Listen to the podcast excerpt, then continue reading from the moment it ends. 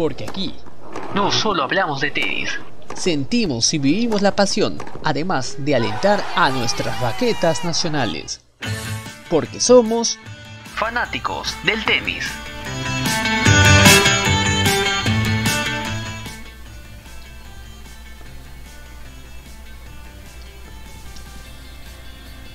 ¿Qué tal amigos? ¿Cómo están? A ver un ratito. Ahora sí. ¿Qué tal amigos? ¿Cómo están? Bienvenidos. Esta es una nueva edición de Fanáticos del Tenis, el podcast que vive la pasión del tenis y que alienta nuestras raquetas nacionales. Le damos la bienvenida a todos los que nos están sintonizando en un nuevo episodio. Y en esta oportunidad, bueno, Diego Girón no nos acompaña por temas laborales. Le mandamos un fuerte saludo y, y que pueda, ojalá, acompañarnos en las próximas oportunidades. Pero voy a saludar, por supuesto, a, eh, a Manuel Cabezas, que sí nos acompaña el día de hoy. ¿Qué tal, Manuel? ¿Cómo estás? Bienvenido. Eh, buenas noches, Jelsin. Buenas noches a todos nuestros, nuestros oyentes, nuestros fanáticos. Eh, muy contento de empezar un nuevo, nuevo programa. Eh, otra, otra semana muy interesante en el tenis y también con muchas expectativas. En, en menos de 12 horas inicia una nueva aventura tenística, nuestro crédito nacional, Juan Pablo Varillas, que ya luego vamos a hablar más al detalle. Exactamente, por supuesto. A ver, un momento, tenemos ciertos problemitas con el con el chat. A ver, vamos a ver, ya. Creo que igual si nos ven. A ver, sí, efectivamente, eh, Juan Pablo Varillas juega más, juega ya en las próximas horas, eh, juega su primer partido ante el, Challenger de Ismail, ya eh, que iremos detallando durante eh, la transmisión del día de hoy. Pero empezamos con algo que ha dado mucho de qué hablar el día de en, esta semana, que es acerca del presente de Juan Pablo Varillas. Perdió la semana pasada, lamentablemente, ante, eh, ante ¿no? Este tunecino que no venía bien, ¿no? Venía de una mala racha eh, y, era el partido que, Juan Pablo Varillas tenía para que pueda superar, ¿no? Esta mala racha de, de, de cuatro partidos que, que, llevó. Y el rival en teoría, pues por los antecedentes parecía pues este más accesible, ¿no? Pero acá hay algo muy, muy, muy importante que ha pasado. Se volvió a repetir lo mismo que pasó ante Carlos Alcaraz, el español, ¿no? Eh, hace, hace unas semanas atrás. Juan Pablo Varías empezó de menos, de más a menos, ¿no? Simplemente para hacer recordar, perdió 2-6, bueno, el, el, primer se lo ganó el, el, el tenista nacional 6-2 eh, y el siguiente los perdió, ¿no? 6-1 y 6-4, ¿no? ¿Cómo no se puede explicar o digamos eh, por qué se vuelve a repetir este, este, estas características ante un Varías que en teoría ya estaba, ya había deja, dejado su dolencia, ¿no? Que lo, eh, lo metió el partido hace unas semanas atrás, ¿no? Contra el checo Tomás Machak. Sí, correcto. Este, eh, habíamos hablado previamente, ¿no? Acerca de las opciones reales que tenía Juan Pablo Varías en esta, en este nuevo torneo de Alicante y habíamos comentado, pues, que aparentemente el tunecino Yassiri no era el, el, rival de cuidado en comparación con los otros tenistas anteriores, ¿no? Eh, eh, digamos con el, el, el, serbio Petrovic o el español Alcaraz, quienes eh, sí tenían un, un presente pues que, que indicaba que, que, el partido no iba a ser sencillo para Juan Pablo Varilla. En el caso de Yassiri había quizás dos, dos, este, dos elementos, ¿no? Uno, eh, bueno, es un tenista veterano, Yassiri con 36 años, así que pensamos que esto iba a ser un factor clave en el desarrollo del partido. Y lo otro es que realmente Yassiri, si bien eh, había tenido algunos triunfos en esta, eh, en esta serie de challengers que se han jugado en Europa, pues tampoco habían tenido grandes resultados y sobre todo no había podido ganar a tenistas mejor rankeados que, que Juan Pablo Varía, es decir, no había tenido triunfos categóricos. ¿ya? Sus triunfos que tuvo fue ante tenistas muy, muy alejados del top 200. Todo eso nos hacía pensar pues que Juan Pablo ahora sí tenía una gran opción, una gran posibilidad. Y así empezó el partido. Empezó con un Juan Pablo muy sólido en su primer servicio, eh, no tuvo problemas en sus, en sus, en, en, en sus primeros saques, eh, ingresaba a su primer servicio, eh, estaba dominando el partido. Realmente no, no, no se veía como el, el, tunecino pudiera complicar a Juan Pablo Varías. Y en adición, Juan Pablo Varías pues pudo quebrarle también en los primeros games el saque al, al tunecino y ganar finalmente 6-2 el primer set. Con ello pensábamos todos pues que ya eh, el segundo set iba a ser un trámite similar porque no veíamos cómo el tunecino pudiese tener alguna, alguna oportunidad, alguna opción. Muy distinto al partido que jugó Juan Pablo con el español Alcaraz, que también Juan Pablo pues empezó casi igual también, ¿no? Con eh, muy eh, eh, aprovechando su primer servicio, eh, pero eh, se veía pues que el español Alcaraz pues tenía también sus, sus condiciones y que podría ser un peligro en, en- en el transcurrir del partido. Pues en este caso no era lo mismo, ¿no? Pero increíblemente pues el tunecino Yassiri eh, obtiene un buen resultado pues en el segundo set. Eh, le gana 6-1 a Juan- Pablo Varías, ¿no? Entonces tuvo una...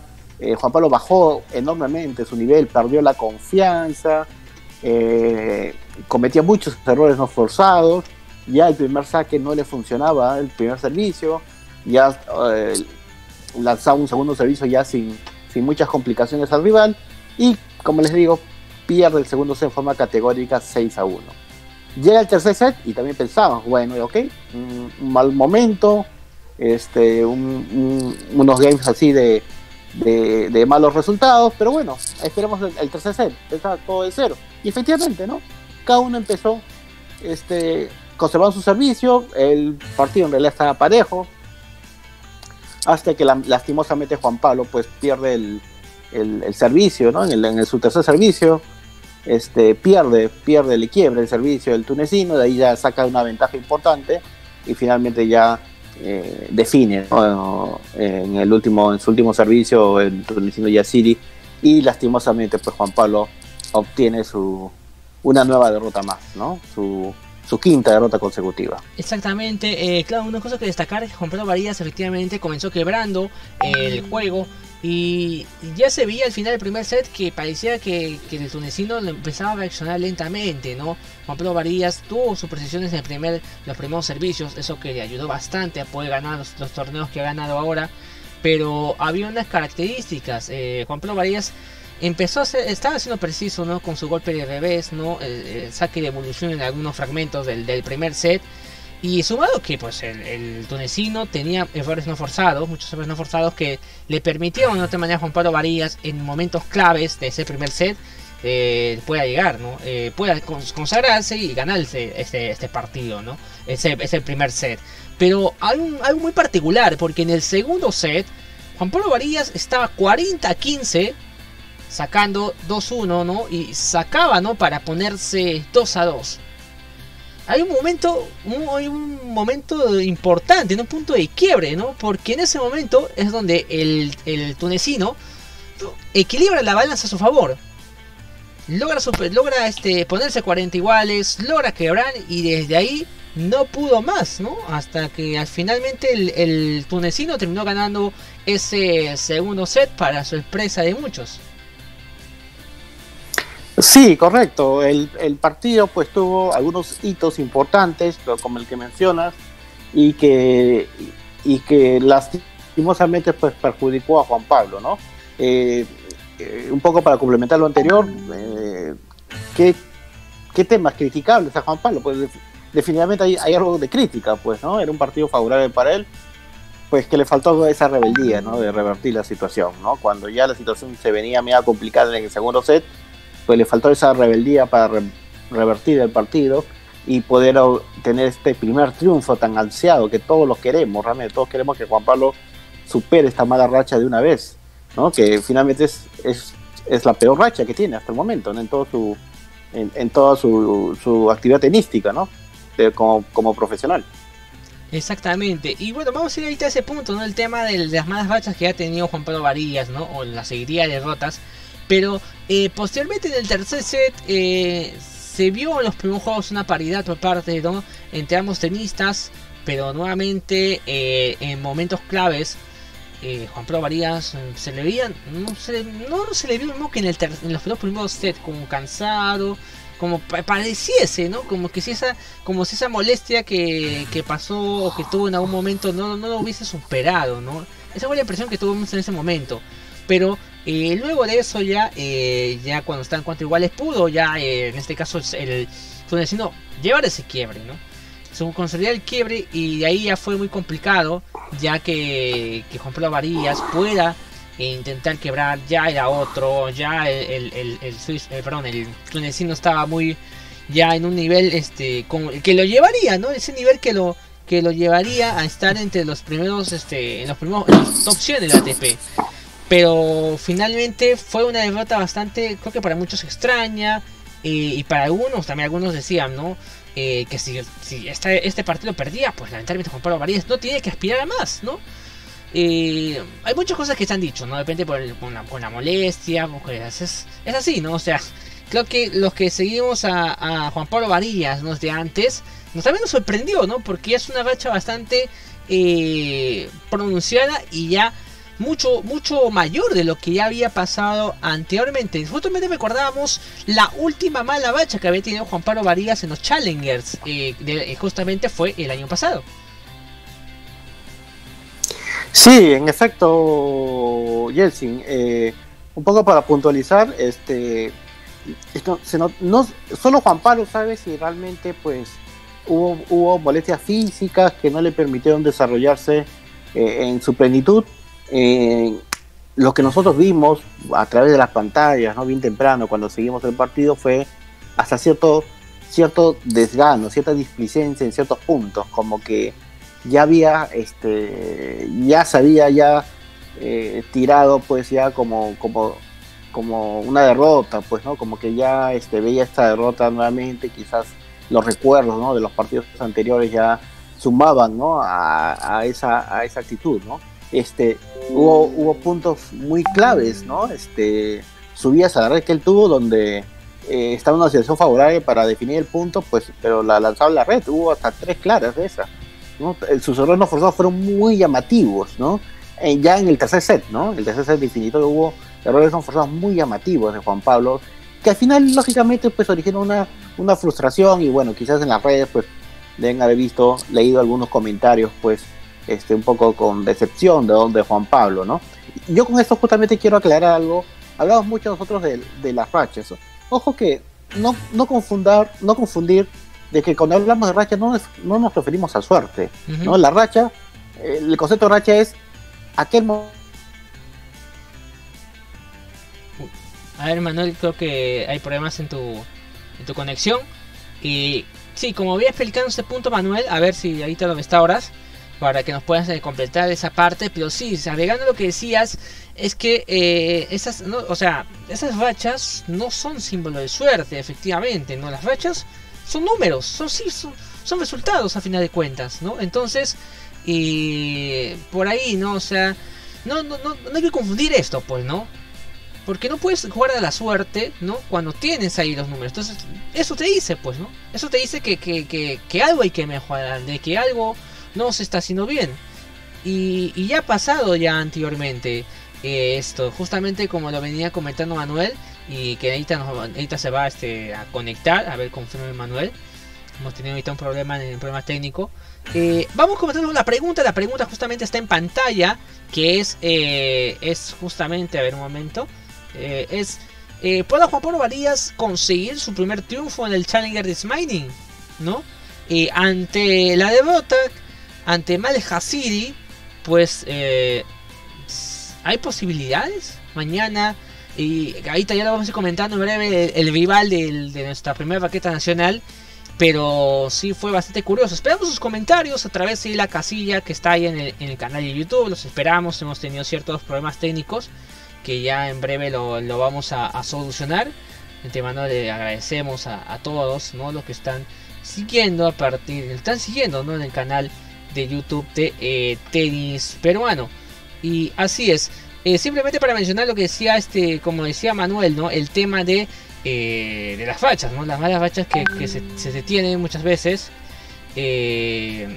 son, son cifras concretas, ¿no? O sea, no son, no son puntos de suerte, ¿no? ¿no? es algo simplemente que puedes dejar a la suerte. Juan Pablo Varillas tuvo el año pasado una mala racha de cinco partidos consecutivos, ¿no? Hablamos de un partido de Copa Davis y, eh, y cuatro de torneo Challenger. Cada que aquí nos está considerando que Juan Pablo Varillas posteriormente ganó el Challenger de, de Pensacola, ¿no? Y llegó a semifinales. Eh, también posteriormente eh, Juan Pablo Varillas, ¿no? En este caso semifinales de un M25, ¿no? que tuvo dos buenas bachas, ¿no? Para ser exactos, estamos hablando... Sí, a ver, tenemos ya a, Manuel. A ver, confirma Manuel. Sí, sí, estoy acá nuevamente, yo Tuve un problema de red. Sí, simplemente venía comentando acerca de las, las fachas eh, consecutivas, las malas fachas que tuvo, ¿no? El, cinco partidos consecutivos. El primero fue ante Marcelo Arevalo, ¿no? De El Salvador en Copa Davis, ¿no? Eh, perdió en tres sets. Y luego eh, tendría esa racha negativa, ¿no? Primero en San de Potosí, donde perdería ante González Escobar dos sets. Luego en Tala Hills ante Alejandro Botavilo, también en dos sets ante eh, Nagal, ¿no? El, el, hindú, ¿no? Que ya vimos que participó, que está tentando ya Grand Slam. Luego, ¿no? Tuvo eh, buenas cifras, ¿no? Buenos resultados en Pensacola y en Bacau. Pero posteriormente perdería también en Poznan ante Andrea Babasoni, ¿no? Perdería. Y ya luego de ello, pues ganaría ante, ante Babén Hidalgo, con lo cual ya eh, superaría su, su, mala bacha en lo que es en torneos profesionales y challengers. Pero entre ese lapso pasó mm, un tiempo considerable, ¿no? Entre, desde abril hasta eh, el mes de junio. Julio, julio, ¿no? Cuando ya nuevamente Juan Pedro Varías vuelve a ganar en un, en un torneo Challenger. Recuerdo bien, igual que, que, que solía bastante, porque si Juan Pablo un Challenger eh, no es una moneda al aire, ¿no? Uno pensaba, ¿no? También como fanático o uno pensaba más que todo de repente con, con el hígado, ¿no? Porque se pasa, ¿no? O sea, mm. es, lo natural. Eh, sí, Manuel, venías comentándonos acerca de tu percepción de estas malas bachas de, que tiene actualmente Juan Pablo Varillas. Sí, sí, justo comentaba pues, ¿no? Que llamamos mala racha pues porque claramente su rendimiento es inferior al, habitual, ¿no? Este, caso, claro ejemplo del último partido con el tunecino Yasiri, ¿no? Este, pero bueno, estamos confiados que Juanpi pueda superar este este bache, este gran bache que es insólito, ¿no? Como, como, acabamos de, como acabas de mencionar, pues esta mala racha, lo más cercano se dio el año pasado, ¿no? entre, entre mayo, abril y junio, ¿no? Este, y, bueno, de ahí volvemos a repetir, vino más bien un gran momento para Juan Pablo, así que realmente estamos con toda la expectativa, ¿no? De que Juan Pablo pueda superar, y solo depende de él, ¿no? Yo creo que eh, lo positivo de todo esto realmente, lo positivo, o sea, si hay algo que, tomarlo como positivo, aparte de que, bueno, está jugando más partidos, que bueno, ya, ya pues con cinco partidos ya, ya, ya, está en ritmo nuevamente, eh, es que si analizamos las cinco derrotas, ¿ya? ¿ya? Si ya lo vemos en perspectiva, pues su derrota más ajustada fue contra el español Alcaraz, que esta semana acaba de lograr su tercer challenger eh, su primera derrota en, Francia, en el Chile de Francia, con el cual él reinició ¿no? su temporada tenística, fue contra el serbio Petrovic, que esta semana llegó a semifinales, un torneo ATP.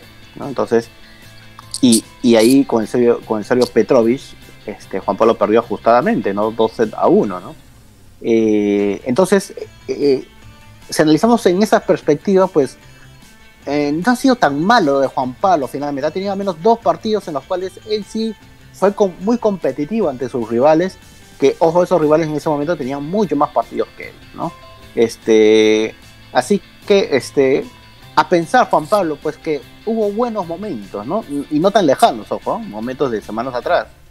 Y, él debe reencontrarse con esos buenos momentos, ¿no? Esta, esta derrota ha dolido mucho, nos dolió mucho a todos pero es, es momento de voltear esa página, aprender obviamente de, aquellas cosas que hay que corregir, pero también acordarse que ha habido buenos momentos en estas semanas, no todo ha sido tan malo. Lógicamente todo el mundo quiere el triunfo, no se ha podido lograr el triunfo, pero, pero si él se concentra en esos buenos momentos, en esas buenas actuaciones, no tan lejanas, pues eh, yo creo que es posible que pueda revertir esta situación, que como repito, ya en menos de 12 horas tiene una nueva un, episodio, un nuevo, un nuevo episodio que ya lo vamos a comentar más adelante. Eh, exactamente, entonces también lo que quería comentar con ustedes. Eh, por eso, ante esto hemos puesto la pregunta que está justamente a través de los de comentarios, que es eh, si Juan Pablo Varías podrá conseguir finalmente su primer triunfo en el Challenger Mining. los que han podido ver los partidos, así como nosotros, o lo poco o mucho que han podido ver, compartan sus impresiones ahí en la casilla de comentarios para poder de esa manera seguir compartiendo con ustedes esta, esta, esta nueva edición de Fanáticos del Tenis el, podcast que está en las buenas y en las malas con los, con los tenistas nacionales. Y exactamente es otro punto también que queremos llegar, ¿no? Acerca de eh, Juan Pablo Varillas, eh, su próximo torneo, que justamente lo que ven en pantalla es el fondo de la, fondo, de la cancha central del de, el torneo de Ismining, ¿no? Que se juega una superficie poco poco habitual, ¿no? Creo que para los tenistas sudamericanos o para los tenistas este, de, esta parte de la región. Como es la Sí, es, sí es, es, cierto, ¿no? Ya un poco cambiando el tema y centrándonos en la nueva, en el nuevo reto que tiene Juan Pablo Varillas, pues le toca pues jugar en Ismani, ¿no? En Alemania. Eh, en la superficie, una superficie poco, eh, poco usada realmente, ¿no? Que es eh, Carter, ¿no? Que que viene a ser el Carpe quizás un, poco más veloz que la cancha dura habitual. ¿ya? Eh, eh, va a ser su, su, primera experiencia de Juan Pablo en esta, en esta superficie.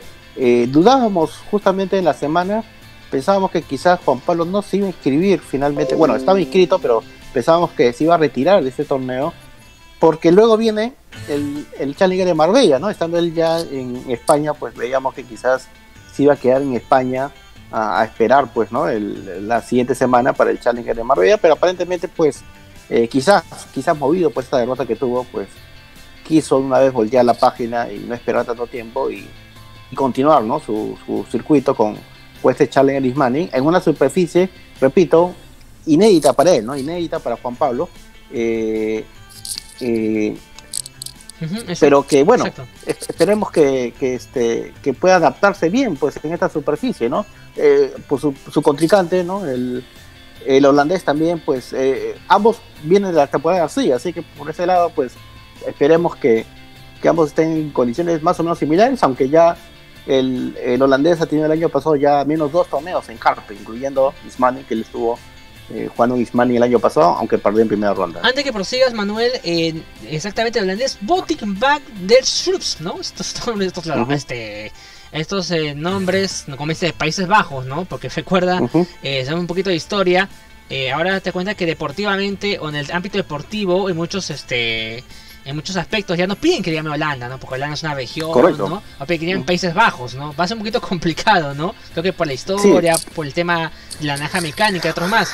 Pero lleno justamente con el tema este, el, el banqueado 174, ¿no? Potik van der Sloop, ¿no? Entonces, este holandés que la semana pasada eh, perdió también en primera ronda ante el campeón, no, perdón, eh, no, perdón, ante el campeón de esta semana, ¿no? Que fue del Challenger, ¿no? De Lisboa, ¿no? Jaume Munar, ¿no? Perdió en aquella oportunidad 7-5-6-1, ¿no? Su último enfrentamiento del tenista eh, holandés, el tenista de los Países Bajos. Sí, el, y, buena aclaración que hace, ¿no? Nos cuesta a todos acostumbrarnos este, y quitar ese término de holandés, ¿no? Tenemos que pronunciar neerlandés, ¿no? Eh, neerlandés, exacto. Y bueno, neerlandés, correcto, viene a ser el, gentilicio apropiado para, para este tenista de Países Bajos, ¿no? Es cuestión de costumbre, pero pasa habitualmente, pero ok. Eh, el, neerlandés, pues, eh, ya ha tenido. ¿Cómo le ha ido al neerlandés en esta temporada García? Pues ha tenido un entrenamiento, se puede decir, parejo. Ha tenido seis victorias y seis derrotas, ¿ya? No ha tenido así actuaciones muy brillantes, ¿no? no ha tenido actuaciones muy brillantes, ¿ya? Eh, recordemos que la temporada García empezó eh, con torneos donde todavía no habían jugadores rankeados, todavía muy bien rankeados en jugando la temporada europea, ¿no? los dos primeros torneos fue así, ¿no? Porque el grueso de tenistas rankeados estaban en Estados Unidos, pues, ¿no? A, la espera de disputar el, el, US Open, ¿ya? Eh, o otros quizás no iniciaban todavía su, no reiniciaban su temporada tenística, así que este el, eh, el holandés jugó pues desde el primer challenge, el primer challenge que, que, se reinició el torneo la temporada europea, pues el, el holandés estuvo ahí estuvo ahí presente, ¿ya? Y, y como le- les digo, eh, tuvo actuaciones, pues, este... eh, No bueno, no, no tan destacadas, ¿no? regular. No marcadas, ¿no? Sí, regular, ¿no? Ganó a quienes tenía que ganar, ¿ya? Y perdió con los que tenía que perder. Así. Si lo ponemos en términos sencillos, ¿no? Claro, con O sea, el mayor ranking. fue regular. Claro, con el mayor Ujú. ranking perdi- perdió y ganó, bueno, los que tenían mejor ranking, ¿no? Para tener un poco más Ujú. específico. Antes de proseguir, nos comenta Freddy Chipana, agradecemos de los comentarios. Sobre Juanjo, unos puntos, ¿no?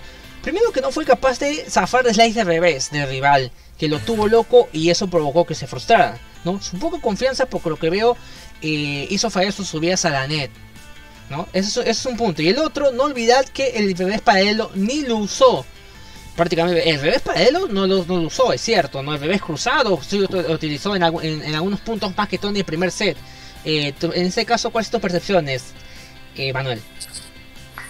Sí, de hecho, este, eh, gracias Freddy por los comentarios, ¿no? Eh, efectivamente, ¿no?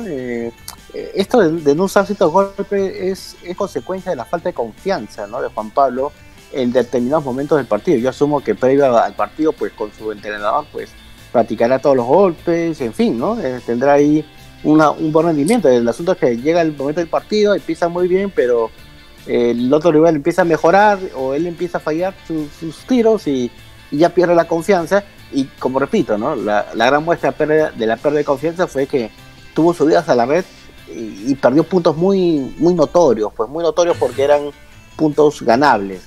Eh, estando muy cerca de la, la red y, y, y eso denotaba la falta de confianza. Yo considero pues que efectivamente, como bien apunta Freddy, pues no usó ciertos golpes eh, Juan Pablo, pero yo creo que es consecuencia de la falta de confianza, ¿no? Exactamente. Nos comentabas también de Manuel, estábamos hablando acerca, ¿no? En este caso el rival este neerlandés, ¿no? Que, como vemos su nombre es un poquito complejo de pronunciar, que es el Botic Van Sloop, ¿no? Eh, comentábamos, co- como decíamos, tuvo bastantes irregularidades, ¿no? O sea, perdió inclusive, vemos que jugó también la quali, ¿no? De Roland Garros este año, perdió segunda, ¿no? Ante el, Mm. ante el Brody, ¿no? En este caso de eh, Gran Bretaña.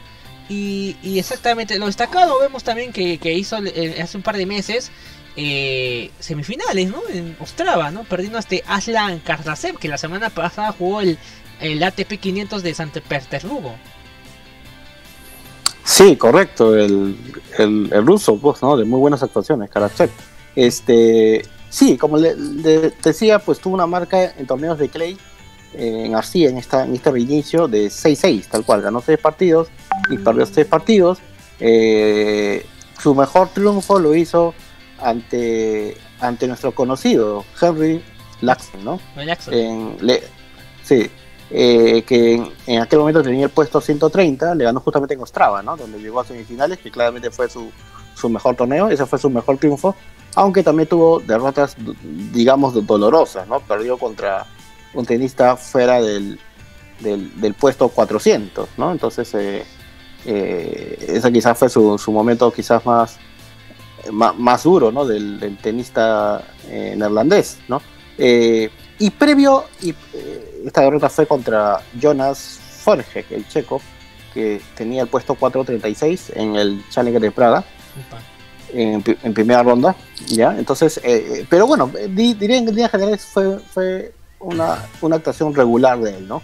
Y antes, y antes previamente, pues a, a- a esta seguidilla de, de partidos, él también en, en, en la primera parte del año, ¿no? Hasta el mes de marzo, pues estuvo prácticamente jugando exclusivamente en cancha dura, ¿no? En cancha dura, y curiosamente también tuvo una marca de 6-6, ¿no?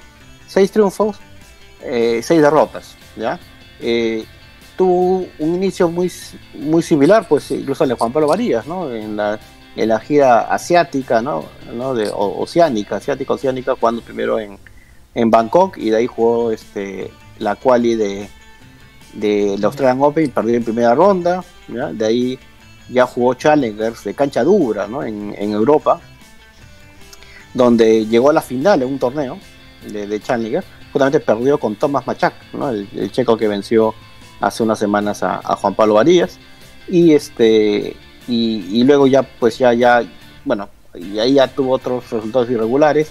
y, finalmente, pues, este, como se dije, tuvo una marca 6-6. ¿no? Entonces, es un tenista que tenido en líneas generales pues un rendimiento regular.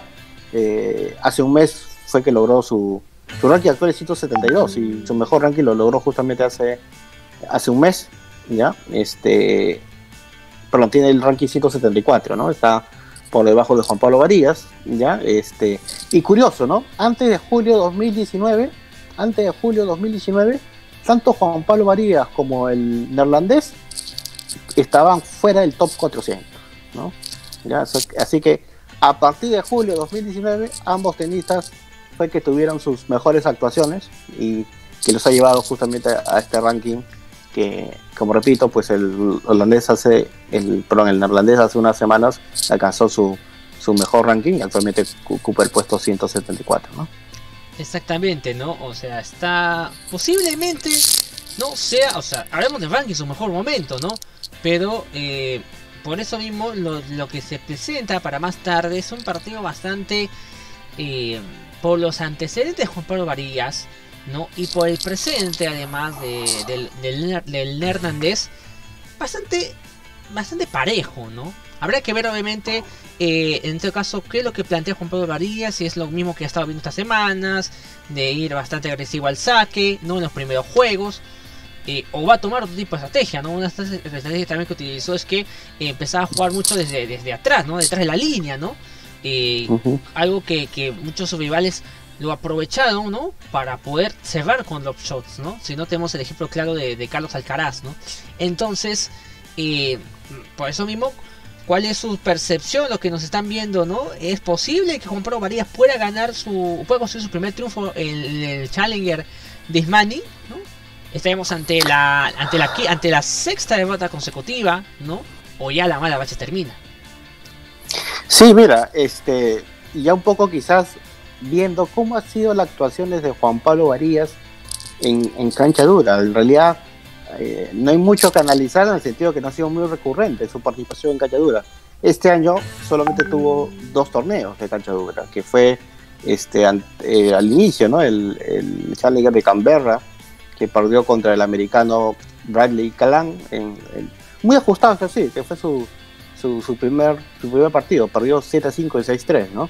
Ante este americano en el puesto 132 en aquel momento. Así que digamos que fue un resultado pues no, no tan no tan este no tan escandaloso ¿no? en cuanto a, a, distancia no luego empezó la quali en la primera ronda con el el wild card el junior australiano Christian Skulkate ¿no? Donde nos hizo sufrir Juan Pablo, pues me acuerdo, ¿no? En esa, en esa noche casi madrugada limeña, ¿no? Que, seguimos todos el partido, nos hizo sufrir pues porque este pues, perdió el primer set 6-2, ¿no? Y, pensamos que no le da vuelta. Es más, había sacado ventaja del australiano en el segundo set, pero bueno, Juan Pablo ahí tuvo sus minutos ahí este, eh, de gloria y, aparte quizás la inexperiencia le jugó en contra al australiano y ganó el segundo set 7 5 y el tercer set muy parejo también, le ganó Juan Pablo 7 a 5 también. Y en esa segunda ronda jugó contra el español Pedro Martínez, que en aquel momento tenía el puesto 168, ¿ya? ¿Ya? Pero eh, era claramente un español en ascenso, ¿no? Perdió claramente Juan Pablo 6-3, 6-3 ese partido. Luego ya vimos que el, español Martínez pues tuvo buenas actuaciones, ¿no? Este, clasificó al, al, al Australian Open, había jugado, pues en realidad ha jugado todos los, todos los este, todos los Grand Slam ah, y, esta semana pues llegó a, las finales, pues, ¿no? Perdió con, Alcaraz, ¿no? En el Challenger de Alicante, ¿no? Entonces, el español Martínez realmente pues ha tenido un ascenso promisorio, ¿no? Entonces, entonces estas, estos, dos, estos dos torneos que jugó Juan Pablo, pues, en realidad no, lo hizo tan mal, ¿no? Viendo, viendo bien las perspectivas, pero ok, estamos hablando ya hace ocho meses, ¿no? Atrás, ¿no? Ocho, nueve meses atrás. Y en el año pasado, en realidad, su única experiencia en cancha dura ha sido en los famosos ITFs de, de Cancún, ¿no? Digo famosos porque pues este fue una una, una sede peruana, ¿no? Tal cual, ¿no? Claro, este, está Brian Panta, este Brian Echazú también, ¿no? ¿no? Entonces, y Juan Pablo también estuvo, pues hay una semana, pues, ¿no? Justamente cuando ganó un torneo incluso, pues, ¿no? Este, y, y tuvo buenas actuaciones, pero claro, claramente, pues, eh, eh, todos sus partidos le ganó realmente a jugadores que estaban por debajo de top 500 top 500 tal cual, ¿no? No, no, tuvo, no tuvo rivales de fuste ahí, claramente, así que no, no, no podemos tomar mucho de, de este de, termómetro, ¿no? Pero bueno, esa en realidad es, su poca experiencia de Juan Pablo. Sí, por esa parte de que prosigas, claro, ojalá que Juan Pablo piense, ¿no? En esto, ¿no? Que sacó buenos resultados en cancha dura, ¿no? Se acuerde de eso y pueda eh, dar ese extra, que, ya lo hizo. En, dos partidos, y llegar en el primer triunfo, que sinceramente sé que todos ustedes también, también están esperando, ¿no? Se está haciendo esperar, pero nunca perdemos, ¿no? O sea, por más que de repente podamos tener una podamos molestarnos y bueno, ya, pero obviamente luego tenemos cuenta que Juan Pablo Varillas es el único que está actualmente en tercera posición, pues sí, quiere apoyarlo. Sí, correcto. Lastimosamente, pues Juan Pablo es, nuestro único tenista en singles, que actualmente está, está jugando, pues y, y quizás, eh, eh, quizás él no lo sabe a plenitud, pero eh, muchos guardamos siempre la, esperanza de él en, esta, en estos torneos, ¿no? Si hubiesen más tenistas, quizás la presión sea menor hacia él, ¿no? Pero, este, pero todos, todos los que somos fanáticos del tenis estamos pendientes de, lo que haga Juan Pablo cada semana, porque realmente es nuestro único tenista en actividad, pues, ¿no? lastimosamente, a diferencia de otros países, digamos sudamericanos, pues tienen mucho más tenistas, pues, que seguir, ¿no? Los argentinos, los chilenos incluso. Pues lamentablemente Juan Pablo, lamentablemente para él, pues centraliza todos nuestros, todos nuestros intereses tenísticos, pues, ¿no? Pero ok, siempre aquí estamos para, para apoyar a Juan Pablo en esta, en, esta nueva aventura tenística y, con la esperanza, pues, justamente de que, de que pueda este, tener una, una, buena actuación, ¿no? Eh, durante la semana, este, pues Juan Pablo empezó como no estaba sembrado en el torneo ya luego, a, raíz de algunos retiros, pues logró, logró tener la última siembra, la siembra número 8. Que bueno, que en realidad no es, habitual, ha sido habitual en él por su ranking de, tener, de ser sembrado prácticamente, excepto el, el, Challenger de Parma, que era un Challenger 125 donde no pudo ser sembrado, pero en todo lo demás él ha sido sembrado. Este, Bueno, realmente poco le ha servido ¿no? esta siembra, pero al menos le permite jugar con tenistas, al menos con cierta opción, que él puede tener cierta opción. ¿no? ¿ya? Así que este, ojalá, ojalá que sea así, porque de ahí le toca este, una llave pues contra el, el hindú Ramanathan, que haga un paréntesis, ¿no? Si, eh, si revisamos qué tenistas del top 200, pues no han tenido hasta ahora ningún triunfo, habiendo, jugando, habiendo jugado torneos habituales, el otro es el hindú Ramanathan, ¿no? Es otro tenista que, así como Juan Pablo, han tenido sendas derrotas que hasta ahora no logra ganar su primer partido ya y el, este hindú juega con el francés Quentin Halis y, y, el ganador de este, de este encuentro pues jugaría con el ganador de, de varillas con, con el neerlandés, ¿no? claro. Sí, con Quentin Y posiblemente, claro, ya, o sea, en, ganarlo, en, en, el mejor de los casos, ¿no? Se podría meter en, en, la siguiente fase, ¿no? Eh, ya, o en este caso llegando a cuarto de final, ¿no? Contra la otra llave que tiene al segundo sembrado, Jackie Fachman, ¿no? enfrentándose con el alemán Yannick Manning, o sea, luego de Yannick, Yannick igualmente gana. Y en la otra llave, Tobias Kamp, que Alemania contra el, eh, el francés Constant, Constant Lestien, ¿no? En teoría, o sea, de ranking, parece accesible, ¿no? Pero vamos a ver cómo lo afronta Juan Pablo Varillas, ¿no? En este torneo del Challenger de Smagin. Así que eh, esperamos ahí sus, sus respuestas hasta durante todo el, programa para poder ir comentando así como ya lo hemos hecho ahora. Pero en estos, momentos eh, vamos a, bueno, también hablar acerca de Sergio Galdos, ¿no? Que esta semana eh, jugó en Lisboa, ¿no? Jugó en Lisboa y ante un, bueno, veíamos el sorteo y creo que al final pusieron un alternante y yo decía, bueno, a ver, este ya es el momento que Galdos pueda, pueda sumar, ¿no? Otro triunfo más. Pero lo que pasó fue insólito, ¿no? Sí, realmente, pues, ¿no? Tuvo, entre comillas, pues, una gracia divina, ¿no? Este, se retiró los tembrados dos y reemplazaron con un alternante, ¿ya? Y, y hacía dupla, recordemos, con el brasileño Rafael Matos. Y bueno, empezó muy bien el, muy bien el partido, ¿no? Ganó seis, ganaron 6-3 el primer set, eh, pero ya, pues ya en el segundo set, pues la pareja conformada por por Zen y Zug, ¿no? De Taipei y, Polonia respectivamente, pues ganaron el segundo C6-4 y de ahí se fueron pues al, llamado Super Tiebreak, ¿no? Donde lastimosamente pues perdieron 10-4 y, con ello Sergio Galdós pues tener su tercera derrota consecutiva, ¿no? Él en realidad va, tiene una marca de 0-3, ¿no? Tal cual, ¿no? Ha perdido tres partidos desde el reinicio del, del circuito, ¿no? Y, este, bueno, una, y una lástima, ¿no? Una lástima pues porque este, claramente pues Sergio también necesita de triunfos y, y ahora inicia una, una, también una nueva aventura pues en, en Ismani. Sí, exactamente. En Ismani, ¿no? También van a afrontar en este caso una nueva un nuevo reto, ¿no? Un nuevo reto tenístico. Efectivamente, si hablamos eh, por la parte del dobles, porque van a jugar, bueno, juega a ser pareja con, con alguien que también vino aquí, que es Mar Andreas Wessler de Suiza, ¿no? Con él hará pareja y enfrentará nada menos, atención, que acá hay este algo muy importante, juegan contra en dobles contra el Dustin Brown, ¿no? De, de este Alemania y el canadiense Brent Snur, ¿no? Que ganó hace unas semanas a Juan Pablo Varillas en el en la quali de Roland Garros. ¿Será la revancha para Juan para Sergio Galdos? O para un peruano en este caso.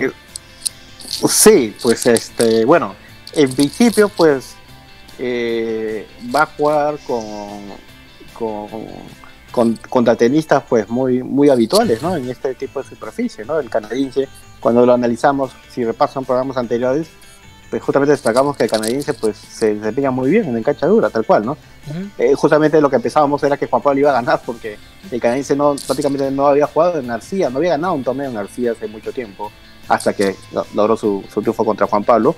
Y, y, y, bueno, ahora justamente pues le toca enfrentarse. Eh, ojalá, ojalá pues realmente que, la pareja de Sergio Galdós, el suizo, pues este puedan formar una buena pareja y, lograr un, un triunfo ante, este binomio ¿no? Eh, germano-canadiense. Revisando un poco el ranking del, suizo, de, del partner, pues el, el, suizo está, tiene un ranking similar a, la, a nuestro crédito Alexander Merino, que justamente también está en este momento en Ismani. Lastimosamente no va a poder jugar porque aparentemente no alcanzó, no alcanzó pareja, no alcanzó ingresar, pero, pero por ranking, pero ojo que el suizo tiene un ranking casi similar a, Alexander Merino, ¿no? ¿no? Que asumo que por X motivos pues no pudieron conciliar con, con Berino y hacer una pareja quizás, ¿no? No, porque un poco revisando cómo, cómo los tenistas logran ingresar al, al, a un cuadro de dobles, ¿no? Un torneo, ¿no? Exacto. Eh, ya tienen preferencia en principio las, las parejas ya conformadas, que tienen ya un ranking establecido en el circuito, ¿no? ¿No? Ejemplo el Cabal Farah, ¿no? De Colombia, ¿no? Okay, o, o, o Bejar Escobar. Exacto. ¿no? Sí. Dejar Escobar. Entonces, en principio, logran, logran aplicar aquellas parejas que tienen el ranking ya, ya como parejas, ¿no? En el circuito. Y torneos. Y también. en segundo, y torneos, claro. Y, y luego les se le da la opción a los singlistas que están clasificados a los, este, a los, al, al cuadro de singles, justamente, ¿no? Exacto. ¿no? Le dan cupo y de ahí ya le dan otro cupo a aquellos doblistas que van formando parejas con otros doblistas, que ya no son parejas habituales, y en función a su ranking, pues eh, lograr justamente acceder al cuadro principal. Entonces, este, eso es lo que finalmente le está perjudicando a Alexander Merino, pues no logra, no logra este, entablar una, un, una dupla pues, con algún tenista para aplicar. Pero si hubiese, si hubiese acordado con Sergio Galdós, como repito, el suizo tiene un ranking similar a casi a Alexander, Alexander Merino, así que si Galdós y el suizo entraron, este, este, ¿por qué ellos no? Eh, porque ellos no, ¿no? Pero bueno, ok, ya son temas, este, temas que hay que, que hay que desmenuzar, preguntarle a ellos, pero bueno, así un poco está la, la, bueno, la ventaja del suizo, bueno, un poco para aclarar, la ventaja del suizo es que el suizo juega singles también, ¿no? Como, como repito, en, en, ese orden de, de, preferencias están quienes juegan singles, ¿no? Uh -huh. ¿no? Entonces, este, el suizo al jugar singles, pues de hecho le, le da esa, ese plus a Galdós como para hacer parejas y jugar el doble, ¿no? Cosa que no le da Merino, justamente, ¿no? Merino no juega singles, porque si no tiene ese plus, ¿no? Claro. Y aparte de que mencionas el rank, bueno, una vez que decís que la pareja eh, suizo-peruana, ¿no? De Galdós y Margarita Huesler ganan eh, su partido ante esta dura pareja, ¿no? Este, experimentados, este, singlistas además, jugaría contra eh, posiblemente el primer sembrado, ¿no? Que es justamente entre el alemán André Perman y el neerlandés David Pell, ¿no? Que jugarán, que jugarán perdón, con el, la pareja alemana Julian Lenz y Yannick Meidem, ¿no? O sea, en teoría, ¿no? En teoría, si es que lo ganan, podrían enfrentarse a la primera pareja sembrada del torneo. Pero eh, añadiendo el punto que, usted, que tú mencionas, este Manuel, eh, hace unas horas en el Instagram salió, en el Instagram de Manuel, eh, perdón, de, Alexander Merino, salió ¿no? una publicación que entrenaba con Sergio Galdos. es curioso. Primera vez que entrena con Sergio Galdos. Aquí obviamente uno va a pensar muchas cosas. ¿Será el momento del click? Tenístico, claro. Sí, claro, claro. Este, sí, sí, sí. Justamente Alexander Merino está muy activo en las redes sociales, ¿no? En su Instagram siempre publica eh, videos, frases muy jocosas muchas veces, ¿no? Le toma fotos a Juan Pablo Marías durmiendo. Bueno, eh, aparentemente Alexander Merino es, es, muy, es muy bromista y, y sí, efectivamente, ¿no? Este, eh, se, le vio, se le vio jugando con, con Sergio, con Sergio este, Galdós, ¿no? Pero como repito, el, el, asunto es que para hacer parejas, ¿no? Es que esta es una inversión a largo plazo, pues, ¿no? Para hacer parejas eh, van a tener que jugar ITF primero porque tienen que hacer puntos para parejas, ¿no? Si es que quieren acceder a los torneos Challenger o binomio, ¿no? Porque si no, va, a tener que hacer Merino como Galdós, ¿no? Galdós eh, tiene que hacer pareja con un singlista, ¿no? Con un tenista que ya está clasificado al cuadro principal en singles porque eso le da la opción de acceder a un cupo en el doble, ¿no? Ese es el, plus, por, por eso Galdós está buscando al, buscó al suizo o seguramente habrá buscado otras alternativas no buscó a Juanpi, no sé, quizás por qué motivo, o quizás Juanpi no, no estaba interesado en jugar este, este, este torneo doble, o, o quizás, no lo sabemos, sí, Juan Pablo quería jugar con Merino, ¿no? Solamente que por ese tema del cupo no han conseguido, ¿no? Ingresar, ¿no? Por el tema del cupo. Exactamente, ¿no? Parece tener más afinidad, como lo mencionábamos. Pero eh, igual no deja de ser curioso, ¿no? Lo de, lo de Juan Pablo Varías y, perdón, lo de Alexander Merino y Sego Galdos. Quizás, claro, como se en 2025, quizás pues no sean challengers, podamos ver a ambos, ambos doblistas, ¿no? Que por qué no podrían iniciar una pareja de dobles, que es lo que, lo que hemos, hemos venido diciendo prácticamente esta semana. Claro, correcto. Otro tema, un tema, bueno, entre curioso, pero remarcable, que en primera ronda van a jugar el suizo Hustler, Hustler la pareja de Sergio 2 contra el germano Dustin Brown. O sea, van a ser rivales dobles, doblemente, ¿no? Tanto en dobles como en singles, ¿no? Porque a las dos tenistas les toca jugar en el singles, ¿no? En primera ronda. Así es, así que eh, le deseamos toda la mejor suerte, ¿no? A, a Galdos, que esperamos pueda salir finalmente de esta, de esta mala racha y eh, y ya, obviamente esperamos igual manera aquí ir comentando la próxima semana eh, un triunfo de nuestra primera baqueta en dobles, ¿no? Eh, y por otro punto, voy a mencionar que hay otro más, que hay otro tenista más que se ha sumado ya a la competencia a nivel, eh, en este caso circuito ITF, ¿no? El F34 en Túnez y nada menos que el eh, popular ruso, pero Yamachkin, que jugó, ¿no? Hace unas horas su partido del en este caso M15, ¿no? en Túnez, en donde lamentablemente la clasificación, la fase previa, perdió ante un argentino, ¿no? Ante Francisco Aguilar, perdió perdió, bueno, ganó el primer, eh, perdió el primer 6-4, ganó el segundo 6-1 y perdió en el eh, Super Tiebreak 14 a 12, ¿no? Eh, en este caso, hay que tener en cuenta que, o sea, nos, es curioso porque no es, ya es habitual, o parece ser habitual que Yamach King, ¿no? Pierda de manera ajustada. Pasó en el Challenger del año pasado, que es un partidazo de Hanna González, ¿no? Pero Yamach King tiene buenos, este, tiene un buen juego, puede hacerle daño ¿no? a, cualquier rival. Pero parecería que le está faltando algo más, ¿no? Este, para que pueda dar ese salto, ¿no? Y, empezar ya a subir más alto en el ranking. Sí, en efecto, ¿no? Haciendo un poquito el, la, el recorrido que ha tenido el ruso, ¿no? Nuestro ruso peruano, ¿no? Este, cariñosamente llamado. Eh, también en el, él estuvo jugando los dos M25 que se jugó pues en el mes de febrero en Lima y le hizo un gran partido a, Bastián Maya, el chileno, y perdió justamente 2 Z 1, ¿no? Entonces, un poco este, agregando lo que tú dices, este, Jelsin, ¿no? lastimosamente, pues Pedro este, se ha quedado muchas veces ahí, ¿no? Ahí por poco, ¿no? Que no le ha permitido este, ganar ciertos partidos y, claramente tener mejores opciones en, en los torneos, ¿no?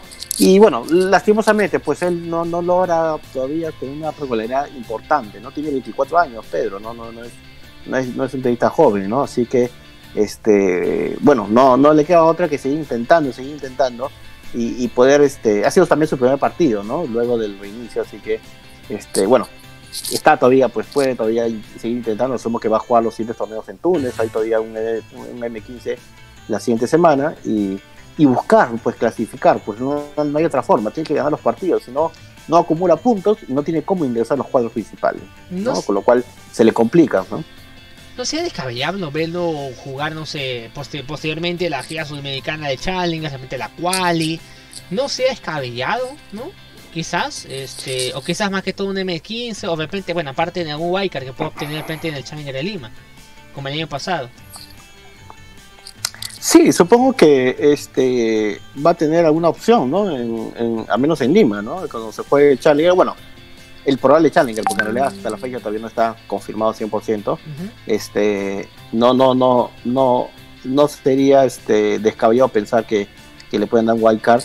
No sé si para la para el, el cuadro principal o, o quizás más para la quali, ¿no? Uh -huh. Seguramente, ¿no? Sí, de hecho, igual manera, pero yo Machino esperamos que pueda eh, seguir adelante, como dices, el tenis es así de momentos. Y por supuesto, bueno, para ser el inicio, el inicio post, post pandemia, ¿no? El inicio, posiblemente esta nueva normalidad pueda eh, tener mucha mayor confianza, ¿no? De la que ya ha mostrado en este primer partido, ¿no? Ese es por sí, solamente. Dale, dale. Sí, sí, solamente para mencionar, eh, este fue su primer partido luego del reinicio, que lo perdió, como bien dijiste, Yeltsin, ajustadamente. Sus dos partidos anteriores pues fueron en, en, los M25 de Lima, donde en el primer torneo perdió con el Chino Lee, perdió 7 a 6, 7 a 5, ¿no? Justamente los dos del Chino Lee estaban en el ranking 903, ¿no? Un ranking superior claramente a, a, a Pedro. Uh -huh. Y en el segundo M25 en Lima también, en primera ronda, como ya mencioné, perdió con el chileno Bastián Maya, ¿no? Perdió eh, ganó, eh, perdió el primer set 6-3, luego ganó el segundo 6-2 y perdió el último 4-6. Bastián Maya en aquel momento tenía puesto 521, o sea que si ganaba, claramente iba a ser un gran triunfo para, para, para Pedro, ¿no? Entonces, justamente es eso, ¿no? Todos sus partidos últimos al menos lo están perdiendo muy ajustados. Ojalá que, que pueda revertir esta situación prontamente, ¿no? Sí, exactamente. No, no me acordaba del partido Bastián Maya. Ese partido, yo recuerdo que lo vi también en el. me escapé todavía en el trabajo sí. para verlo. Pero sí, sí fue bastante, sí, bastante curioso. Eh, y, y, es más, le iba ganando este Yamach en el tercer set. Parecía que lo ganaba. Y, claro.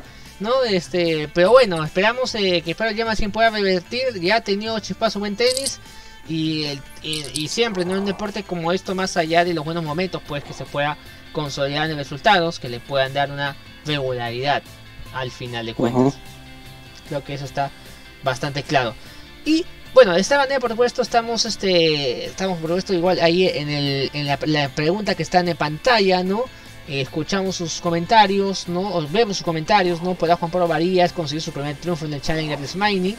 Eh, podamos ir comentando durante este durante esta edición ¿no? de fanáticos del tenis. Y bueno, pasando básicamente ya al punto, al, a lo que ha pasado, ¿no? Brevemente la semana del circuito ATP y también los Challengers. Bueno, hay que empezar con el tema de los Challengers porque eh, hemos tenido, ¿no? Justamente como le decíamos en algún momento del programa, eh, a dos tenistas españoles que han conseguido los títulos, los dos Challengers que se han jugado esta semana, ¿no? A Carlos Alcaraz, que ya suma su tercer título, ¿no? En, en el circuito Challenger y en el caso ¿no? de Jaume Munar, ¿no? Eh, que también ya sumó un nuevo título. Pero Alcaraz sigue, por supuesto, llamando la atención de propios y extraños en el, en el circuito tenístico. Más allá de que eh, muchos consideran a él como el nuevo Nadal. Alcaraz entra este año, a fin de año, al top 100. Bueno, este, claramente ya todas las luces han encendido con Carlos Alcaraz. ¿no? Esta mañana de hoy hemos visto bastantes noticias, ¿no? Referido a estadísticas de que de estos tres challengers que ya tiene eh, Alcaraz y, y comparando su edad, ¿no? 17 años con, otros tenistas que también lograron a temprana edad y está entre los cinco o seis principales tenistas que han logrado tres challengers a una edad tan temprana, incluso eh, superando incluso a, Rafael Nadal, ¿no? A Rafael Nadal o u otros tenistas, ¿no? Lo cual en realidad es un tema estadístico por el momento, ¿no? Realmente el hecho que gane tres challengers de forma mucho más temprana a Nadal no indica que va a tener un mejor rendimiento que Nadal, ¿no? Porque algunos tenistas en realidad demoran en, este en, tener sus situaciones más estadas, así que es, es, relativo realmente este estas estadísticas, pero claramente ya todo el mundo, todo el mundo tenístico, me refiero, ya tiene las alarmas encendidas a favor de Alcaraz y y, y, a la espera de lo que pueda, que lo que pueda hacer, ¿no? Eh, a tu pregunta, si puede meterse al top 100, yo lo veo complicado, ¿no? Eh, complicado como está ahorita el ranking, ¿no? El ranking, vemos por el lado de Juan Pablo Varillas, ¿no? Cinco derrotas seguidas, y, pero ha caído, o va a caer, ¿no? Porque mañana que se publique el ranking vamos a ver todavía que va a caer unos tres puestos más Juan Pablo Varillas, pero habrá, habrá caído 15 o 16 puestos Juan Pablo Varillas, ¿no?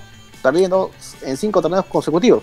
En otra situación, esta caída le. Bueno, hablando. Eh, si es que. Si es que eh, se perdieran los puntos del año pasado, ya en esa eventualidad, Juan Pablo en este momento estaría en el puesto 260 aproximadamente, ¿no? Tendría en el puesto 260, ¿ya? ¿ya? Pero al verse conservados los puntos del año pasado, pues ha permitido pues que más bien esas derrotas que ha tenido Juan Pablo solamente le, lo perjudiquen en, en, en, perder unos 15 o 16 puestos, ¿no? Igual va a pasar para un tenista que quiera ascender. En posiciones, ¿no?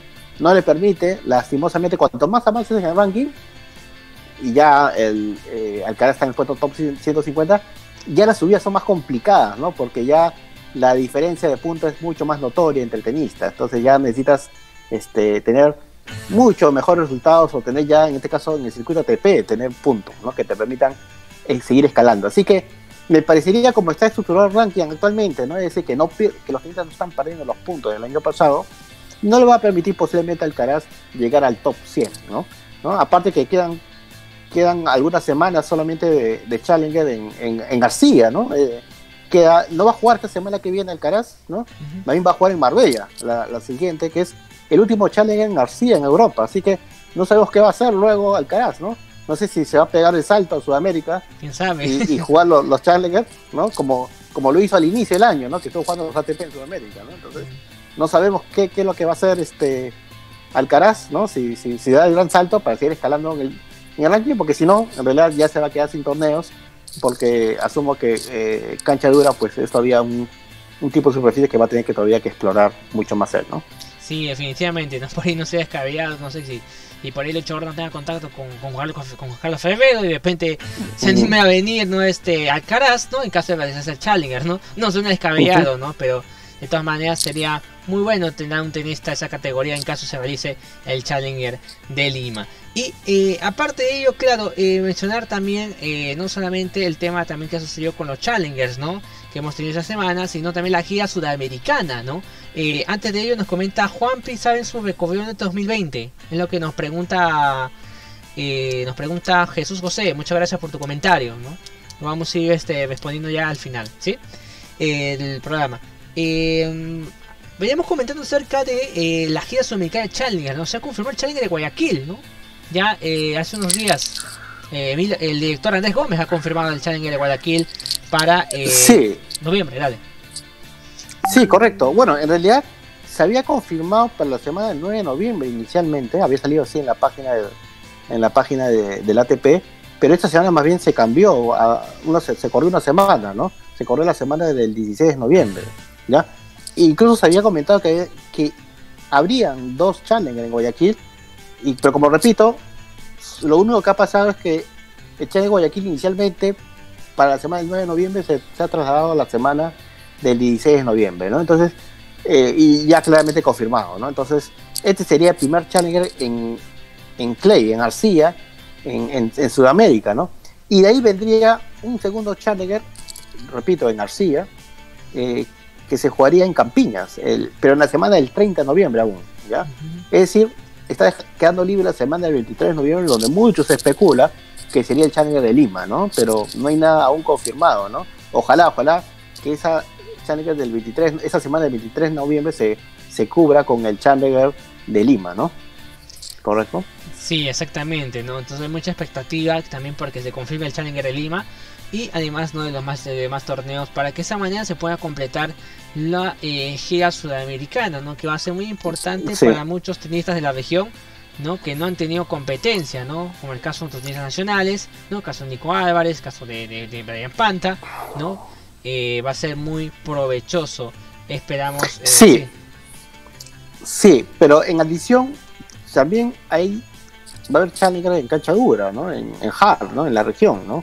El, el, el- bueno, hablamos ya a nivel de América, ya, ya no Sudamérica, ¿no? Claro. El 9 de noviembre eh, está el Challenger en, en Cary, Estados Unidos, ya en, en North Carolina, Carolina del Norte, ya. Eh, esa es la semana del 9 de noviembre y la semana del 16 de noviembre está en Challenger de Orlando, ya en cancha dura, repito.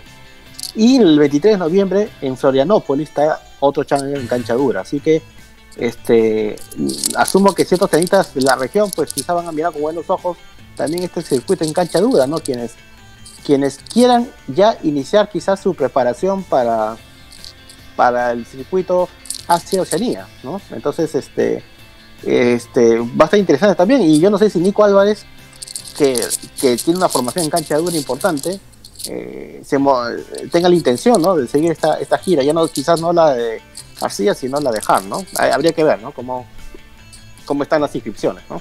Claro, cómo lo maneja, ¿no? Porque inicialmente, ¿no? Por lo que ha comentado, ¿no? Inicialmente su proyecto está en poder realizar los Challengers en la gira sudamericana, ¿no? Habría que ver cómo esto lo puede, eh, bueno, si hay algún replanteo por parte de Nico Alves o va a seguir firme en su decisión de poder disputar los Challengers que están jugándose en arcilla, ¿no? Eh, para la gira sudamericana. Pero definitivamente estamos ya a pocas semanas, ¿no? De, de este inicio y respondiendo un poco a lo que comentaba eh, Jesús José, ¿no? El recorrido de este año. eh, le queda este Challenger, ¿no? Que va a disputar es Mining. Le queda de ahí, eh, a ver, Manuel, hazme recordar. O se me- Marbella, Juan Pablo Varías. Marse- exacto, Marbella. Claro.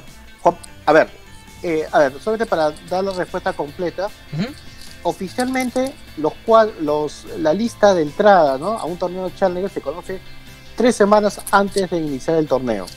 Por consiguiente, actualmente oficialmente solo vamos a conocer eh, la lista de, entrada de los Challenger que empiezan el 26 de noviembre y el 2 de noviembre.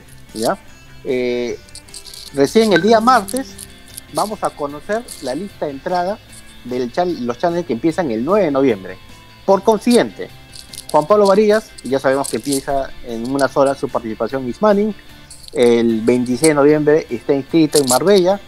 El 2 de noviembre no aparece inscrito en ningún torneo, ¿ya? ni, ni Challenger, y tampoco está siquiera como alternante en qualis de ATPs. ¿ya? ¿Ya? Entonces, eh, la semana del 2 de noviembre, Juan Pablo no tiene previsto jugar ningún torneo. ¿ya? Y, y, la, y el 9 de noviembre, este, eh, la semana del 9 de noviembre, como repito, recién el día martes vamos a poder conocer la lista de entrada inicial, donde ahí veremos si Juan Pablo está en algún en algún Challenger, pero ojo, como repito, 9 de noviembre todavía no va a haber en Arcilla, en, en Sudamérica, recién va a ser el 16 de noviembre. Así que veamos si el 9 de noviembre Juan Pizani va a jugar un Challenger en cancha dura, porque va a haber, no va a haber más, más torneos que, que cancha dura. O va a esperar solamente hasta el 16 de noviembre a retomar nuevamente la gira eh, a iniciar la gira sudamericana de, de, Arcilla, ¿no? Así que eso es un poquito lo concreto que hay de Juan Pablo Varías, ¿no? Exactamente, ¿no? Entonces, es muy importante, ¿no? Para lo que va a tener en este caso Juan Pablo Varillas, como le voy mencionando, hemos también, indicado la gira sudamericana, pero también eh, ya yendo un poquito ya a lo que ha pasado esta semana en los ATP, ha habido cosas curiosas ¿no? esta semana en, el circuito ATP, ¿no? Tenemos los tres torneos, el 500, ATP 500 en San Petersburgo, tuvimos Colonia, ¿no? 250 que se jugó a puertas cerradas. Y también el, el, Challenger en este caso, de, perdón, el, el, ATP 250, ¿no? Que se jugó en Cerdeña, Italia, ¿no? En donde, vamos a partir de aquí, ¿no? Donde ya fue eh, campeón Lasto Djer, ¿no? El serbio, ¿no? Que le ganó a, Mar, le ganó a Marco Chechinato, ¿no? En eh, esta final. Sí, este, bueno, hablando de, de este Challenger, ¿no? De, de Cerdeña. Este, este ATP.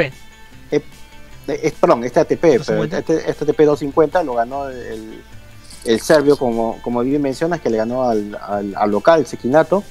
Quien en semifinales había vencido a, a Petrovic, ¿no? El serbio, el, el vencedor de Juan Pablo Varías en el primer Challenger, solamente lo que comentábamos, ¿no? Que Petrovic se, tuvo muy buena semana y llegó a, a instancias definitorias a este Challenger. Y por el, por el otro lado de la llave, pues el serbio eh, Yere le ganó a Busetti, ¿no? Al, al, al, a la esperanza tenística italiana. Bueno, una de las tantas esperanzas que tiene en realidad Italia, no es la única, ¿no? Entonces, este, este juvenil, pero eso sí, mucho menor de edad, este juvenil Musetti que llegó, que hace poco ganó su primer Challenger y este y, y ahora lo vimos que ya se metió a semifinales de un ATP 250 en este caso en Cerdeña.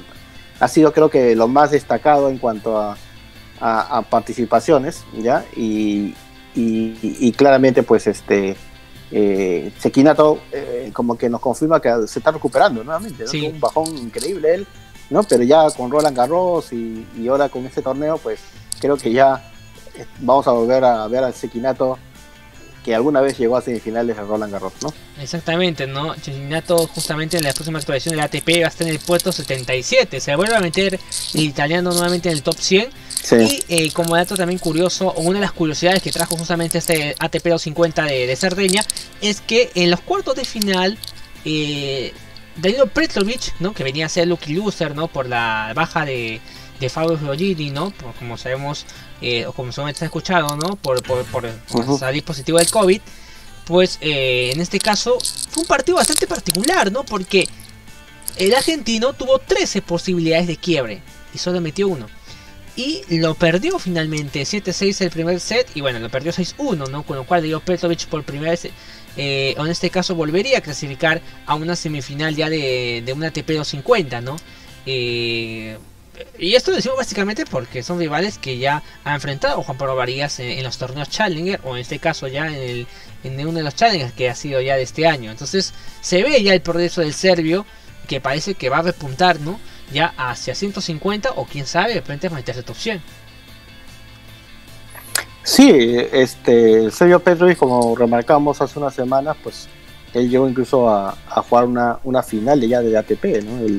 El año pasado, así que este, aparentemente pues el serbio y ha sido top 100, ¿no? Así que este va, va aparentemente pues le va a ayudar bastante este torneo, supongo en su confianza. Y en el caso de Federico Del Bonis, pues eh, ya Federico Del Bonis ya de hace ya de un tiempo largo, ¿no? Le ganó a Davis, creo. muy- Claro, desde que ganó la Davis vi- tuvo ahí un bajón este notorio, ¿no? En, en el ranking, ¿no? Y, y, la y recordemos que la última en la última gira de Challenger Sudamérica, pues claramente no, no tuvo buenos resultados, ¿no? Incluyendo una derrota con Juan Pablo Varillas. Y este año tampoco, ¿no? Por ahí tuvo un ATP que sí tuvo oportunidad de llegar hasta semifinales, semifinales que más o menos lo ha ayudado, ¿no? A seguir manteniendo un cierto ranking. Y bueno, y acá, pues sí, al menos le dio la ocasión de ganar dos partidos y, y- y ponerse un poco a la expectativa de, de- de tener un mejor resultado, pero como bien remarcas, pues falló en momentos claves del partido, en los breakpoints, y, y quizás le hubiese permitido tener una, una actuación más, más descollante, ¿no? Exactamente. Y en el ATP de Colonia, en el 250, que se jugó en cancha dura y con, y con prácticamente puertas cerradas, eh, Alexander Zverev sumó un nuevo título, ¿no?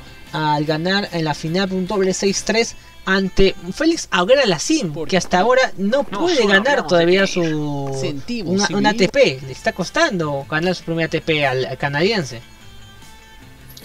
Sí, ¿no? Ya, ya lleva creo que muchas finales, creo que más de cinco finales perdidas, ¿no? Y, y la- lastimosamente a- al canadiense Félix, pues eh, no le ha tocado pues aprovechar estas ocasiones, ¿no?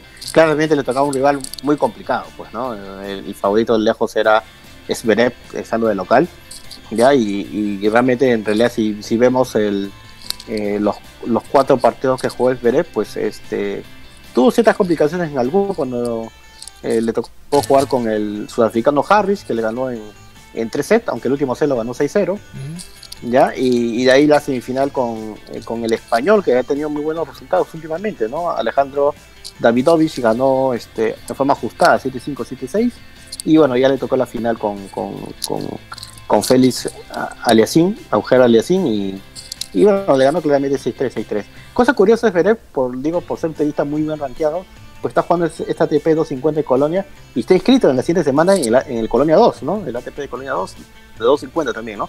Digo curioso porque siendo un tenista top 10, pues está, está jugando ATP 250 entiendo porque quiere llegar a buena forma pensando en el en, las finales de ATP, ¿no? En lo que antes llamábamos los Masters, ¿no? Entonces, asumo que está enfocado en eso, ¿no? Y, no, pero cosa curiosa ver un tenista eh, eh, tan muy bien rankeado jugando un ATP 250, claramente el hecho de estar jugando, jugándose en Alemania, pues también lo, entre comillas, lo obliga, ¿no? Quizá con sus patrocinadores a jugar estos torneos. Claro, a jugar en, a jugar en casa, ¿no?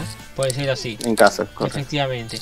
Y eh, además de ello, por supuesto, eh, un, dato, otro dato curioso también tenemos que destacar que eh, jugó en primera ronda. Recibió un wildcard Andy Murray, ¿no? en este caso. Y perdió 6-4, 6-4 ante Fernando Verdasco, ¿no? Que actualmente está ya top, ya cerca a los, al, puesto 60 de ranking ATP. creo que Andy Murray la dijo, lo dijo que que va a hacer todo lo posible, va a intentar, creo que hasta él, hasta que diga basta, pero los resultados no están acompañando a, Andy Murray, ¿no? Le, va a costar más lo debido, eh, ha sido su techo, o considera que quizás pueda dar algo más, eh, en este caso, el ex número uno. Bueno, eh, bueno, claramente a la, a la, luz de los resultados que, está teniendo Andy Murray, pues este, no logra todavía eh, eh, volver ¿no? a su plenitud. Quizás no lo logre ya, ¿no? lastimosamente por las lesiones o operaciones que ha tenido, este, no le permitan tener ya una actitud pues protagónica en los torneos y seguramente está todavía él con la motivación, lo cual es algo saludable y, aplaudible, ¿no? De, que él todavía está persistiendo, ¿no? no y, ojalá que siga así, ¿no? Ojalá que siga así porque considero que va a tener sus buenos momentos, ¿no? Quizás necesita nuevamente retomar, tener más ritmo, más partidos tener algunas victorias ¿no? que, le ayuden a, tener esa, esa confianza, ¿no? que le dé esa, ese envión anímico. Así que este eh, ojalá, ojalá que tengamos a Andy Mura todavía en los torneos. Yo asumo que está con todas las intenciones de continuar en, este, en el año que viene, 2021, ¿no? ¿no? Y seguramente en muchos torneos pues lo le van a otorgar algún, algún wild card, ¿no? Que, que, en realidad él se lo merece, ¿no? Por su por su trayectoria que, que ha tenido, ¿no? Exactamente. Y además de ello, bueno, en este caso Anna Murray también que ya ganó, ya ganó una ATP 250, ya ganó, ya eh, ganó un torneo ATP Stratosphere también un Challenger, o sea, me está demostrando de a poco si quiere volver a ser el que es, pero claro, tiene obviamente ante una nueva cámara de jugadores, ¿no? O por ahí como eh, tiene estas este, muy jóvenes, ¿no? Como los italianos Musetti o Yannick Sinner, eh, que están ahí también este, trepando, ¿no? y, dar el salto ahí de calidad. Entonces habrá que ver qué es lo que puede plantear Andy Murray para poder meterse nuevamente al top 100, ¿no? Y hacer el protagonista que, todos, con muchos de nosotros conocimos. Y en el otro punto, el último punto para destacar, que es el ATP 500 de San Petersburgo, ¿no? En donde hubo presencia sudamericana, ¿no? Porque tuvimos a el ecuatoriano Emilio Gómez, ¿no? Eh, jugando, en este caso, la, jugó prácticamente la pues jugó la quali, ¿no? Jugó la clasificación, ¿no? Y perdió, perdió ante Pavel Kotov en la, en la segunda en la fase final la quali, 5 7 7 6 6 2, pero recibió un lucky loser ante la baja ¿no? Eh, sí, ante, ante una baja muy importante, recibió un lucky loser, ¿no? Y perdió ante un otro wildcard, ¿no? Curiosamente ruso, ¿no? Que era Roman, Roman Safiulin, ¿no? 6-4, 6-2 perdió en el, en, la, en la, el cuadro principal del ATP 250, lo cual también por lo menos se ve que hay una pequeña mejoría ¿no? por parte del ecuatoriano. Sí, ya el ecuatoriano que había logrado un, logro importante, que era acceder al cuadro principal de Roland Garros, ¿no? accediendo de la quali, este, eh, y ahora pues que, que logró alcanzar el cuadro principal, si bien este, perdió el último partido de ronda de clasificación, pues tuvo la ocasión de, por ser lucky loser, eh, ingresar pues al finalmente al cuadro principal y bueno, perdió en, en primera ronda, pero ojo, hablamos de un ATP 500, ¿no? Un ATP 500 que, que es un ATP bastante exigente, ¿no? este, así que eh, está muy bien caminado Emilio Gómez, ¿no? Ya supongo que este, en, algunas semanas más va a seguir subiendo a su ranking para que ya, ya tener esas opciones de, de poder este, acceder a ciertos, a ciertos cuadros principales del ATP, pero claramente está muy encaminado eh, Emilio Gómez este, y, hay mucha expectativa ¿no? en Ecuador sobre, sobre su participación. ¿ya? Eh, este ATP, ATP 500, perdón, en San Petersburgo, ganado por el ruso Rublev, pues este, tuvo primero como primera gran sorpresa que, eh, Daniel Medvedev perdió pues en, las rondas iniciales, ¿no? Perdió en el en la segunda ronda con Opelka y ahí tuvo un ataque, ¿no? Un ataque de rabieta, ¿no? Rompiendo su raqueta, este, una vez más, ¿no? Este, Medvedev, este, tremendo, sí, realmente, y, y bueno, y, destaco el triunfo del ruso Rublev, ¿no? Que finalmente pudo, pudo eh, mantener el trofeo en casa, ¿ya? Porque le, ha permitido eh, ganar varios puestos en, esta lucha por, por clasificar las finales del ATP, ¿ya? Actualmente es el tiene el puesto 8, ¿no? escaló dos o tres posiciones y tiene el puesto 8. Sí, y superó a, a Schwarzman y, ahora pues está dentro de los de los 8 hasta el momento clasificados, ¿no? Schwarzman que está en el puesto 9 en realidad también está, está hasta el momento dentro porque sabemos que Federer no va a jugar el torneo, así que también aquí puede, puede acceder a esta última este último cupo. Entonces, ya en este cuadro, pues en los ATP 500, digamos, este, o 250 que queden, pues muchos tenistas van a estar pugnando, ¿no? Por entrar. Todavía hay eh, cuatro o cinco tenistas que pueden, que están luchando por los últimos dos cupos en singles, ¿no? ¿Ya? Y que a la cabeza en este momento están Rublev y, y Schwarzman, ¿no? Así que va a estar muy interesante esta, esta, estos torneos y, ya en un par de semanas tendremos pues el París Bercy, ¿no? Donde ahí prácticamente se va a definir los clasificados para, para las finales, ¿no? Exactamente. Exactamente, hay mucho, hay, todavía queda mucho, mucho por definirse en lo que es el circuito profesional ATP. Los challengers que tenemos esta semana también son challengers muy atractivos, ¿no? Como el que acabamos de mencionar, en el caso de Disminded y Estambul también, que eh, se disputan esta semana. Así que eh, por supuesto, no dejen de sintonizarnos. Agradecemos a todos los que han comentado, los que han estado ahí, por supuesto, a través de nuestro canal de eh, YouTube Tenis Peruano. Síganos en nuestras redes sociales, como en el Facebook, en el Twitter, ¿no? arroba peruano tenis y en el Instagram también estamos como tenis peruano. De esta manera estamos ya terminando una nueva edición del podcast Fanáticos del Tenis, el podcast que está en las buenas y en las malas con nuestros tenistas nacionales. Así que eh, algunas precisiones finales que tengas, Manuel, antes de terminar esta, esta nueva edición. No, solo de manera de resumen, nos viene otra semana eh, escenística importante, como todas. Eh, los challenges que ya mencionaste, Yeltsin, de, de Estambul y de, y de Ismaning, con presencia peruana. Y en, el circuito ATP, pues tenemos eh, el ATP de Amberes y, Colonia 2, ¿no? Como, como los dos ATP que se van a jugar esta semana. Este, así que y va a haber top 10 jugando, ¿no? Justamente en, estos, este, o top 20, ¿no? Jugando en estos ATP, ¿no? Como ya mencionaba, Beret y Shapovalov como las estrellas en el caso de Colonia 2 y en el caso de, de, Amberes, pues tenemos a, Gofán, a Carreño Busta, a Kachanov, ¿no? A Dimitrov como los principales protagonistas. Así que va a estar muy interesante esta semana. Y bueno, agradeciendo siempre su participación, su atención y su preferencia. Pues aquí estamos nosotros para comentarles ¿no? lo, principal que está ocurriendo en el tenis la semana que pasó y la semana que viene. Así es, así que antemano muchas gracias a todos los que nos están viendo aquí, fanáticos del tenis, y con ustedes será hasta otra oportunidad. Les ha saludado Jesse Ramírez, hemos estado como en el cabezas, en esta oportunidad Diego Guino nos acompañaron, un fuerte saludo para Diego que solamente a este programa ya luego. Eh, así que un fuerte abrazo a todos que nos estén viendo y con ustedes será hasta en otra oportunidad, hasta que el tenis nuevamente nos llame. Un fuerte abrazo para todos, hasta okay, chao, que estén bien. Hasta luego.